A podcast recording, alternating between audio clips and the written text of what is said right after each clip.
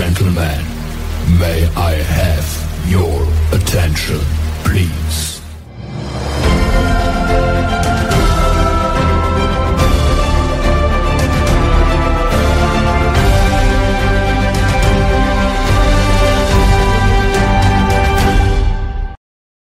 تحية طيبة لكل مشاهدي قناة لودي جي TV ومستمعي لودي جي راديو مرحبا بكم في برنامجكم rendez-vous des artistes موعد اليوم مع ضيف يعجز اللسان والكلام عن وصفه. هو فنان إبداعي من العيار الفني الثقيل. عبر عالم الكوميديا one man show و sitcom ولج البيوت وسكن القلوب فكان له التميز. وعبر عالم السينما واكتسب مزيدا من التألق والنجاح. وحقق إيرادات حطمت الأرقام. هو مدرسة فنية إبداعية متكاملة. ممثل كوميدي سيناريست منتج ومخرج. ضيف rendez-vous des artistes الفنان المقتدر سعيد الناصيري مرحبا بك سي سعيد. وعرفتي راه هادشي اللي قلتي راه أنا حسيت براسي مزنق. راه واخا ما كتبانش الزنوقيه أنا دابا تلقيني عرقان من ظهري ولكن رانا مزنق أنا.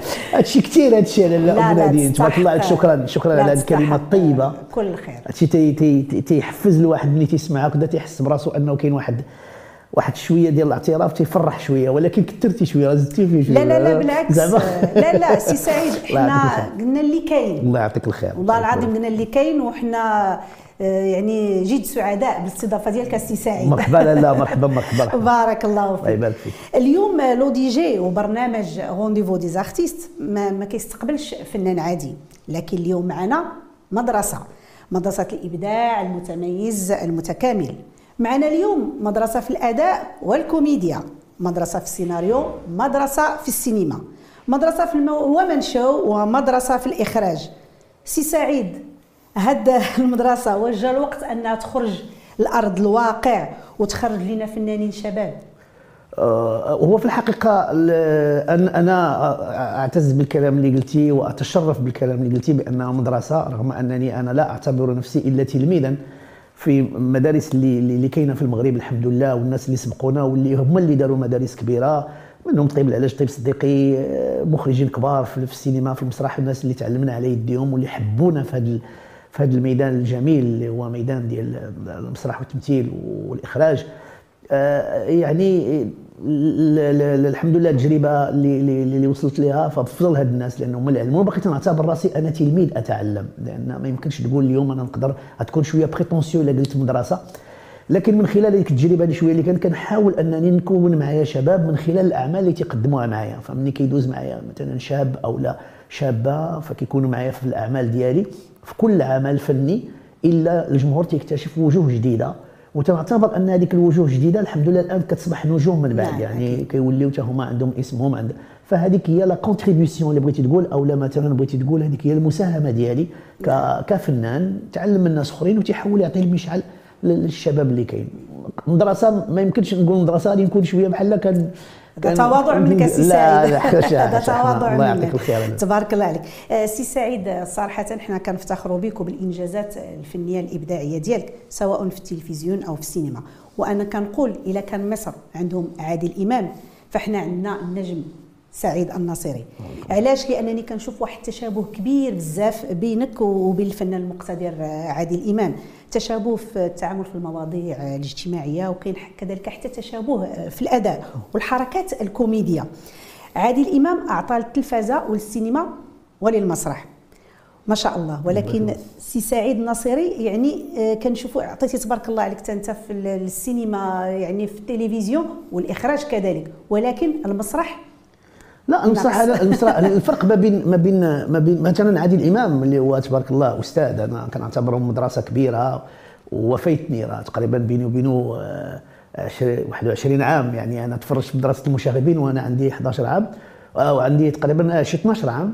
وكان إعجابي كبير بسعيد صالح اللي كان صديق نعم. الدرب ديالو ورفيق. وبقات الظروف جات وخدمت مع سعيد صالح في المسرح. درنا مسرحية سميتها طلينا وصلوا. كانت أول عمل مشترك في المسرح ما بين المغرب وما بين. وما بين مصر وكنت أنا المنتج ديالو. وكان معايا سعيد صالح كان شاركني البطولة. كنت أنا وياه وهذا وأحمد بدير. ونهله سلامة مشيرة إسماعيل اللي كانت معاه يعني الأبطال اللي كانوا معاه في ريا وسكينة وكانوا مع وكانوا في سميتو كانوا معاه يعني أسماء فنية كبيرة. أسماء كبيرة خدمت معاهم. كنت أنا المغربي الوحيد اللي خدمت معاهم. ودرنا عروض هنا في المغرب ودرناها في في سميتو في في مصر. وكان واحد التجاوب جميل مع الجمهور ومني لعبت هنا في المغرب كان الجميل هو أن الجمهور المغربي الله يحفظه لينا اللي كان عاجبه هو أن آه، ملي كندخل أنا كيبداو يشجعوا فيا بحال إلا لاعب المغرب مع كرة ترابيزه تماما. تبدأو صاعد ولاو المصريين تيشكوا ولاو تيقولوا واش كتقول شي حاجة وأنا لعبت بالدارجة المغربية وحتى في مصر نفس الشيء.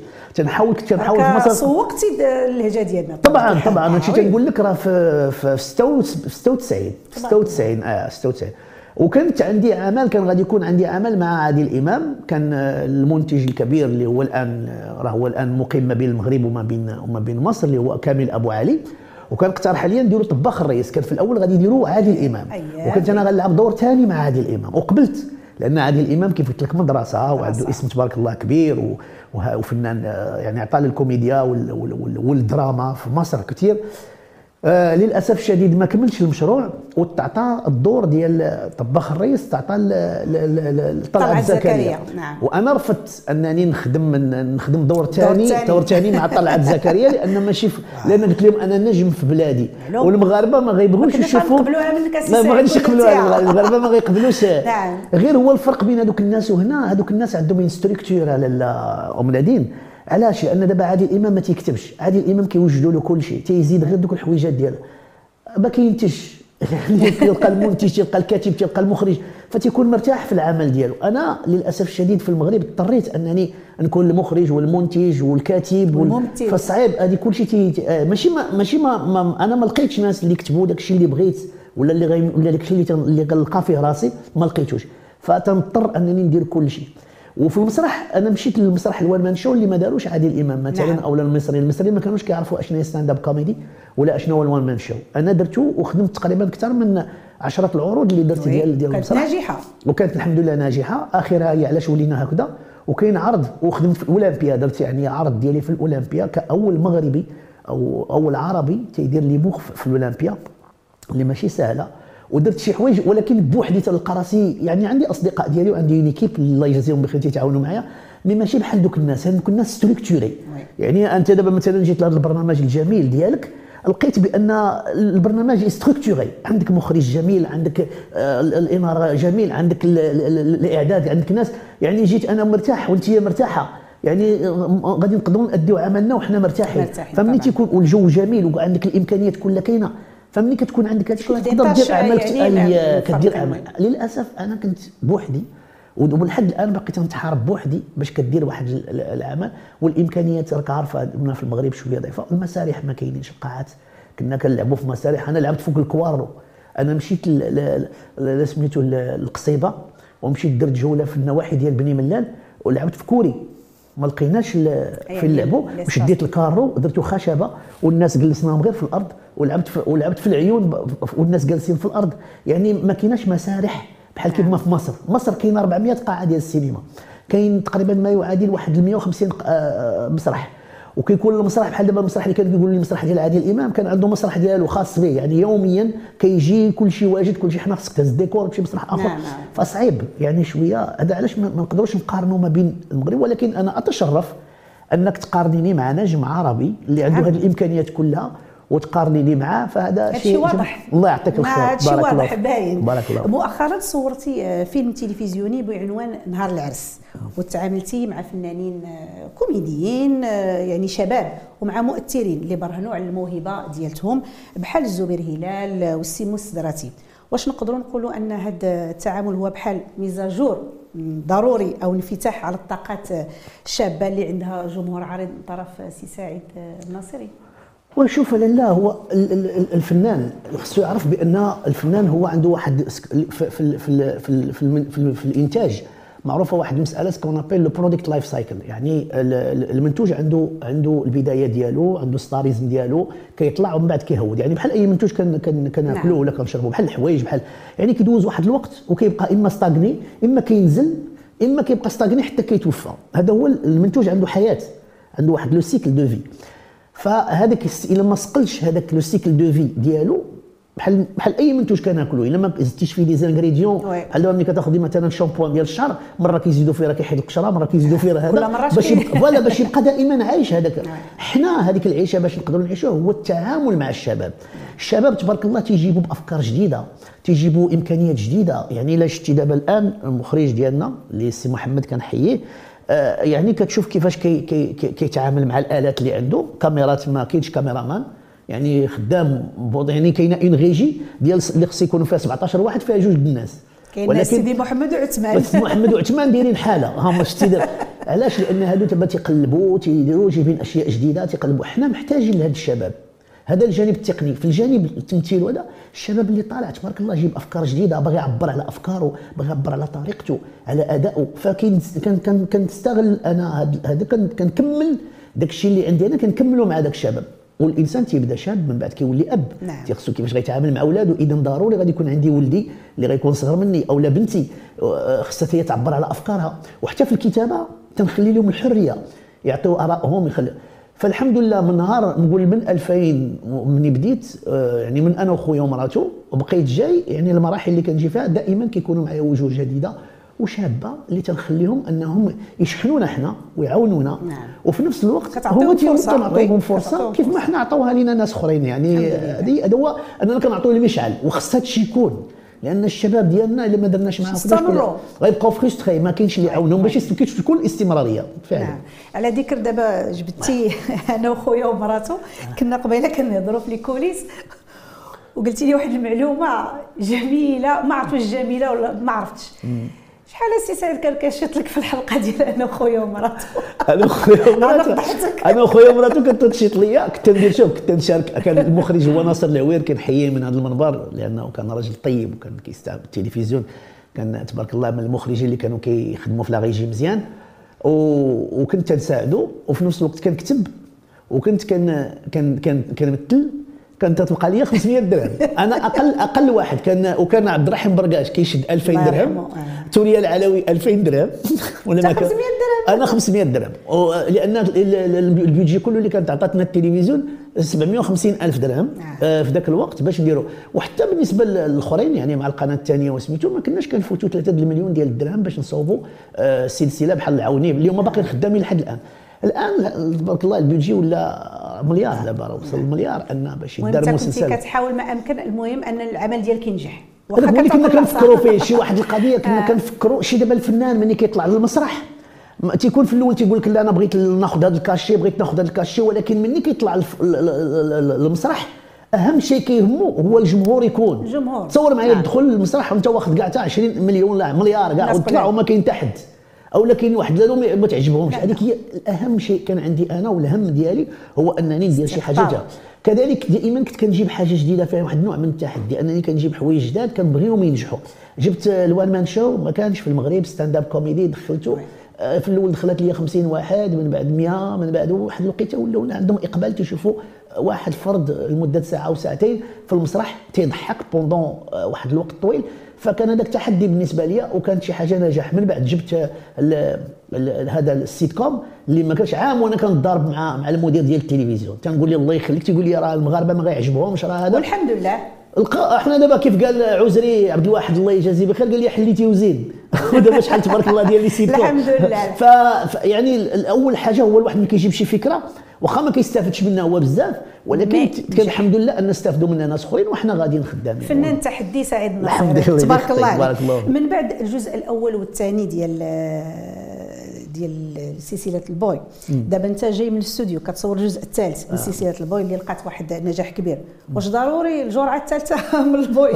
تيقولوا بلي الجرعة الثالثة قالوا زيدوا. الجرعة الثالثة حنا حنا زدنا الجرعة الثالثة غنزيدوا الجرعة غادي الجزء الثالث. الجزء الثالث غادي يكون مختلف شوية بالنسبة لل- لل- لل- لل- للجزء الجزء الثالث. ما كرهناكش تكوني معنا فيها مولانا مرحبا. تكوني ضيفة شرف تكوني ضيفة. مرحبا، انت. ونادين انت ونادين باش يعرفوا كيسمعوا الناس أم نادين خصهم يعرفوا نادين شكون هي. راه عندها عيد الميلاد اليوم وقيله قريب- عيد الميلاد. كنتمنيوها بعيد الميلاد ديالها من خلال المنبر فيك.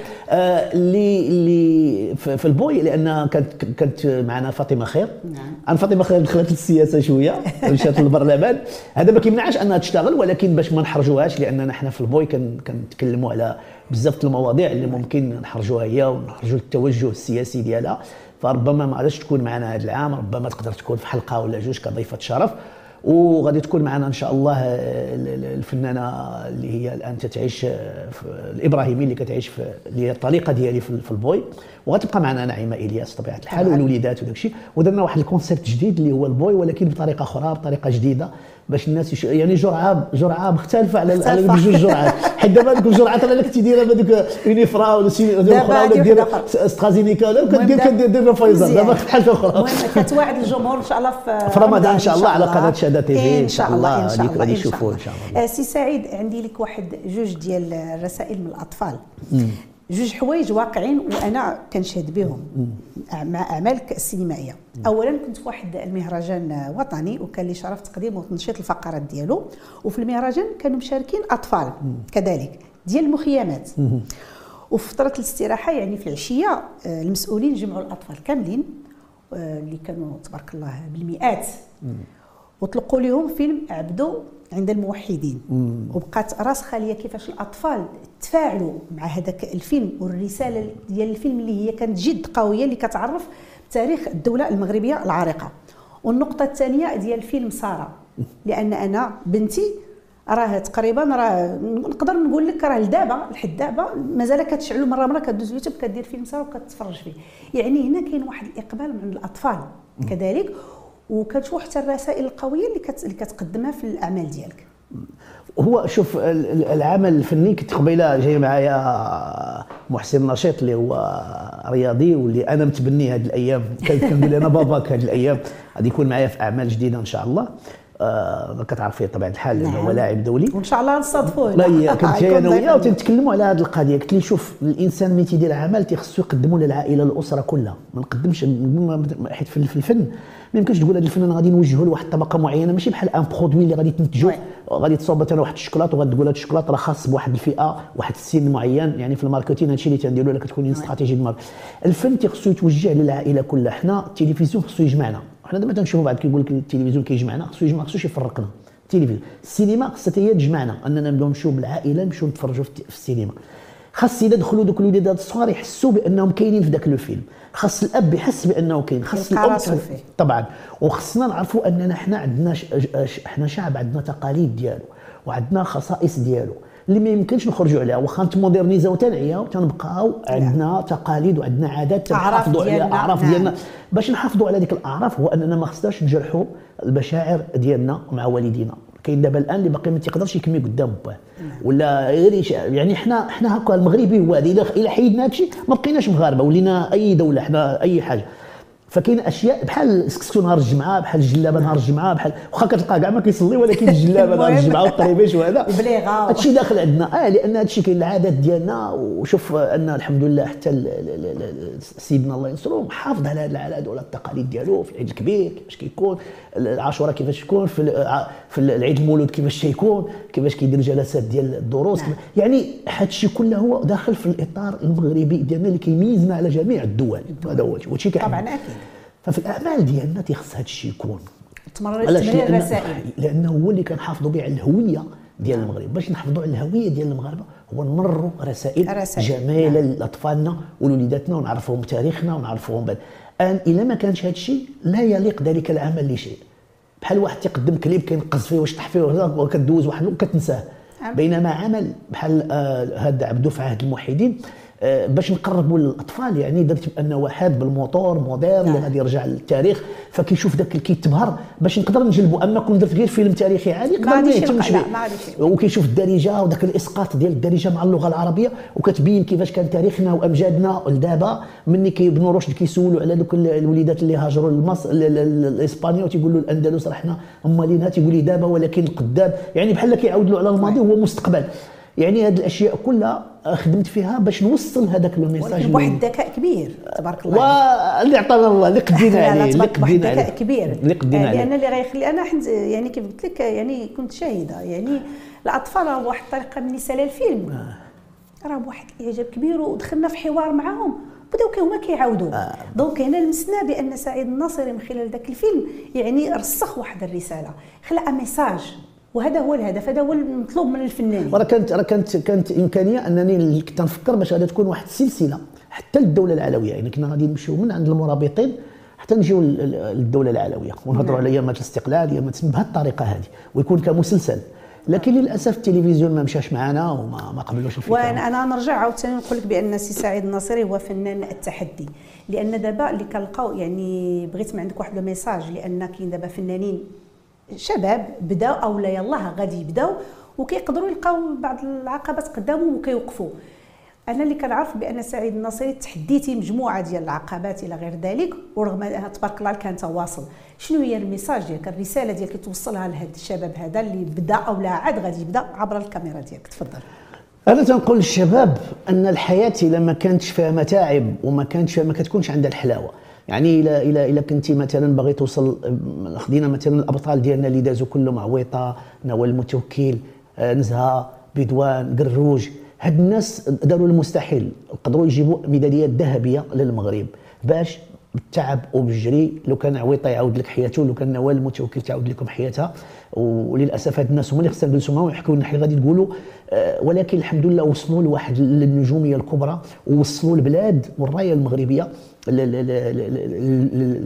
لدول أخرى كبيره الان الناس بعد كيعرفوا تعرفوا عويطه وكان قال حتى المرحوم الحسن الثاني الله يرحمه المغفور له انه قال قال لهم بان الناس ولات تعرف عويطه وما كتعرفش المغرب يعني كان قالها في الخطاب ديالو فشوفوا التحدي والجهد والعمل الجاد والصبر فين كيوصل والله سبحانه وتعالى في القران دائما تهضر على الصابرين الصابرين لأن الصبر هو اهم شيء والله مع الصابر تمام فانا تسدوا البيبان. هذه ثلاث سنين التلفزيون ما بقيتش قدرت ندوز فيه. حبسوني ما بقيتش يعني لمشاكل متعددة. لقيت فالحمد لله ربي جاب اليوتيوب.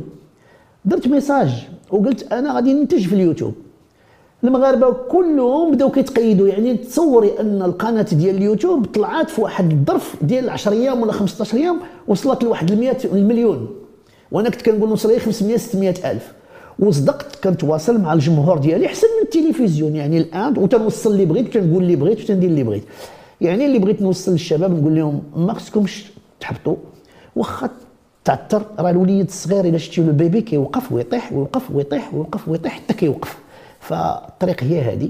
وما نديروش بالنا غير الفلوس ولا هذا بالعكس راه نقدروا نصوروا الفلوس نقدروا نديروا بزاف الحوايج. ولكن الصبر ونشتغلوا ونخدموا ونقلبوا على الطرق بحال الماء. الماء ملي كتحطو تيقلب هو على الطريق ديالو. الماء دابا ملي كتكبو واخا تحبو بلاصة مسدودة تيبدا يقلب على البلايص منين يخرج. نفس الشيء خص يكون الشاب المغربي يكون كالماء أنه ملي يتكب آه، يلقى الطريق ديالو يلقى السبيل ديالو ولو كيف ما كان. يعني حتى كيوصل أكيد أكيد وثيق بيا أم نادين أن ربي سبحانه وتعالى لا يضيع أجر المحسنين. نعم. أن الواحد ملي تيخدم وتيدمر وتيقرأ وتيمشي بجدية راه تيوصل. ما يعني نسبيا واخا ما غاديش يوصل مع القمة ولكن لابد ما كيوصل لواحد النتيجة اللي هي مريحة وجميلة جدا وكيخلي الناس يهضروا عليه هذه هي النصيحة اللي نقدر نعطي للشباب ونقول لهم أن الله سبحانه وتعالى دائما يديروا قدامهم أن الله سبحانه وتعالى لا يضيع أجر المحسنين. message قوي. وجميل جدا من الفنان التحدي الله يبارك فيك. سي سعيد دابا أنا ما غنسولش آه، سعيد الناصري الفنان بل غادي نسول سعيد الناصري الإنسان. علاش؟ لأن آخر مرة تلاقيت معك فيها كان في واحد الحفل فني خيري. أنت اللي شرفتي عليه وكان عبارة عن تكريم واحد الفنانة آه، طواه النسيان. ودرتوا لها واحد آه، حفل جميل جدا لأنها مرات بأزمات صحية وإلى غير ذلك. لكن سعيد الناصري الإنسان وقف معها كيف وقف مع مجموعة ديال الفنانين. ودار لها تكريم وسط مجموعة ديال الفنانين والإعلاميين والمثقفين. باش يعطيها واحد الطاقة إيجابية. سي سعيد آه، يعني هاد هاد هاد le geste اللي درتيه في حقا فرح هذيك السيدة وفرحنا حتى حنا اللي كنا حاضرين. واش الفنانة خصهم يقوموا بحال المسائل هذه سي سعيد. طبعا هذا واجب ماشي غير كفنان كاي إنسان خصو يشوف الله سبحانه وتعالى وصى على الخير الانسان يدير الخير حنا كنا دزنا من ظروف صعبة وإمكانيات الواحد الخطره كاين غير المساواة. بعد الخطره كيقول لك آه سميتو غير الكلمة الطيبة كشجره كشجرة طيبة. صدقة. آه يعني سميتو الإنسان تيخصو يحن على اخوه الإنسان وخصوصا حنا المغاربة. راه ما عندناش على بعضياتنا راه عندنا حنا. أنا عندي انت وانت عندك أنا ملي كتجيبيني وتكبري فيا دابا أنا نخرج من هذا البرنامج وأنا مشحون. هذا لا، الكلام اللي تقال وهذا الشيء لا. الجميل اللي تقال وهذا غادي نخرج فرحان. غنقول. كاين واحد النوع ديال الاعتراف الناس كيشوفوني الناس كيفرح.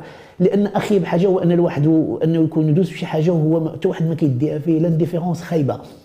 فالفنان المغربي أنا عشت ظروف مع فنانة مساكن اللي ما لقيش باش يداوى اللي ما كانش عنده فين يسكن لأن الفنان خصو يكون عنده على الأقل شي حاجة اللي تصون الكرامة ديالو. نعم. علاش قبيلة قلت لك على عادل امام وعلى هذوك عندهم واحد la structure عندهم واحد كيتخلصوا مزيان كياخذوا فلوس مزيان. أنا خدمت مع المصريين آه، دور بسيط كياخذ فيه 20 22 اللي كياخذ فيه البطولة هنا ما كيوصلش لهذاك الدور البسيط اللي كياخذوا لأن كاين كاين عندهم نقابة قوية. آه، الناس التلفزيون هو اللي كيقلب عليهم ماشي هما اللي كيقلبوا على التلفزيون. آه، الفنان وخصوصا الفنان ملي كيوصل كيكون كيحلم بزاف لأن الفنان كالطفل الفنان راه بحال الطفل. راه ملي كتصفق عليه وتقول له تبارك الله عليك راه تيفرح. تي تلقاه تيبكي بالفرحة. تيجي للدار تيقول أنا درت أنا l'adrénaline كتطلع. فملي كتشوف فيه مسكين. بحال دابا محمد الخلفي هو منسي. أنا دابا دايرين إن شاء الله الأسبوع الماجي غادي نمشيو نشوفوه منسي آه، شحال عطى هذاك السيد للتلفزيون عطى السينما؟ الكثير. حتى واحد ما تيسول فيه. على الأقل نمشيو نواسيو ونطلعوا عليه ونشوفوه نهضروا معاه كل كل نهار كنجبدوا هذا. كاينين الناس اللي مساكن ما عندهمش إمكانيات. هذيك السيدة اللي هضرتي عليها ظروفها كانت عاشت مع أمها ما عندهاش باش الدواء ما عندهاش فيها السكر فيها حوايج السنان ما بقاوش عندها. باش باش تقدر تلعب ولا أنا عيطت لها باش تخدم لقيت السنان ما عندهاش. ف يعني آه، كيفاش غادي تبقى تموت ولا توقع لها شي حاجة؟ أو لا كاين اللي كيوقع له إحباط الله يستر كيقدر يتسويسيدا. حيت حنا عندنا إيمان قوي بالله سبحانه وتعالى فهذا واجب ديال كل مغربي أنه يتضامن مع أخوه المغربي. وتنظن أن أحسن مثل عندنا هو المثل ديال صاحب الجلالة. صاحب الجلالة آه، كاين واحد الاهتمام كبير بالنسبة للفنان نعم. وبالنسبة للمثقف والناس اللي معاه. فكنمشيو غير على الخطى ديالو. أنا تنقول دائما تنقول تنقول للمسؤولين والناس يمشيو على l'image de Sa Majesté ملك البلاد كيفاش كيتعامل؟ نتعاملوا بحاله نحاولوا نمشيو على l'image كما كنمشيو على l'image ديال الرسول صلى الله عليه وسلم هذا ابن الرسول نمشيو معاه نمشيو معاه حنا امير المؤمنين نمشيو معاه. تنشوفوا كيفاش كي كي كيوقف في الموت ديال ديال الفنان كيفاش كيصيفط هو الناس اللي كيعطيو يديروا العشاء كيفاش كيصيفط لهم ماديات تعاونهم بستوره هذا واخا تنقولها أنا ولكن كاين شي حوايج تيديروهم مستورين اللي ما كيبانوا شوف الآن فركوس مثلا كان مريض عنده القلب. نعم، شكون اللي وقف. معاه وقف معاه الملك. يعني هادشي تيديرها باش ce sont des gestes اللي تيورينا حنا كشعب أننا نمشيو على الخطى ديالو أننا نقولوا حتى حنا خصنا نديروا شوية نقلب على جاري ندق عليه نشوف واش معشي واش ما معشيش واش واكل واش ما واكلش واخا يكون خايب واخا يكون قبيح واخا يكون ما مزيانش نكون أنا مزيان. والفنان أكثر لأن الفنان فنان حساس وله إحساس قوي. وعطى عطى الكثير وعطانا ضحكنا. وفوج علينا. تصوري دابا مثلا في هذه ديال ديال ديال الكونفي- الكونفينمون ملي كنا جالسين الحظر فين جالسين؟ في الدار. شنو كنشوفوا؟ كنتصنتوا. للموسيقى وكنتفرجوا في التلفزيون. تلفزيون. شكون اللي مونسنا؟ هذاك الفنان. نعم. كنتفرجوا في أعماله في أفلامه في هذا. فنسولوا فيه. نقولوا فيه كلمة زوينة نديروا un commentaire زوين. راه تيهز بال- بال- بالفنان. الشيء لو كان دار l'image، c'est l'image l'image، و l'image ديال. البلاد. الشيء اللي طبعاً. البلاد. تصور مني دابا مثلا دابا الآن وليت كيدوز واحد في برنامج مكرفص آه، عندنا إحنا عندنا أعداء اللي ما تيبغوش بلادنا. ماشي يقول لك هما البلاد ديالهم شوف الفنان ديالهم كيف داير. حنا بغينا الفنان ديالنا أنا ما كرهتش المغاربة كلهم كي- كيتساراو في لي مرسيدس ولي روس رويس وكل شيء بخير وكل شيء لا؟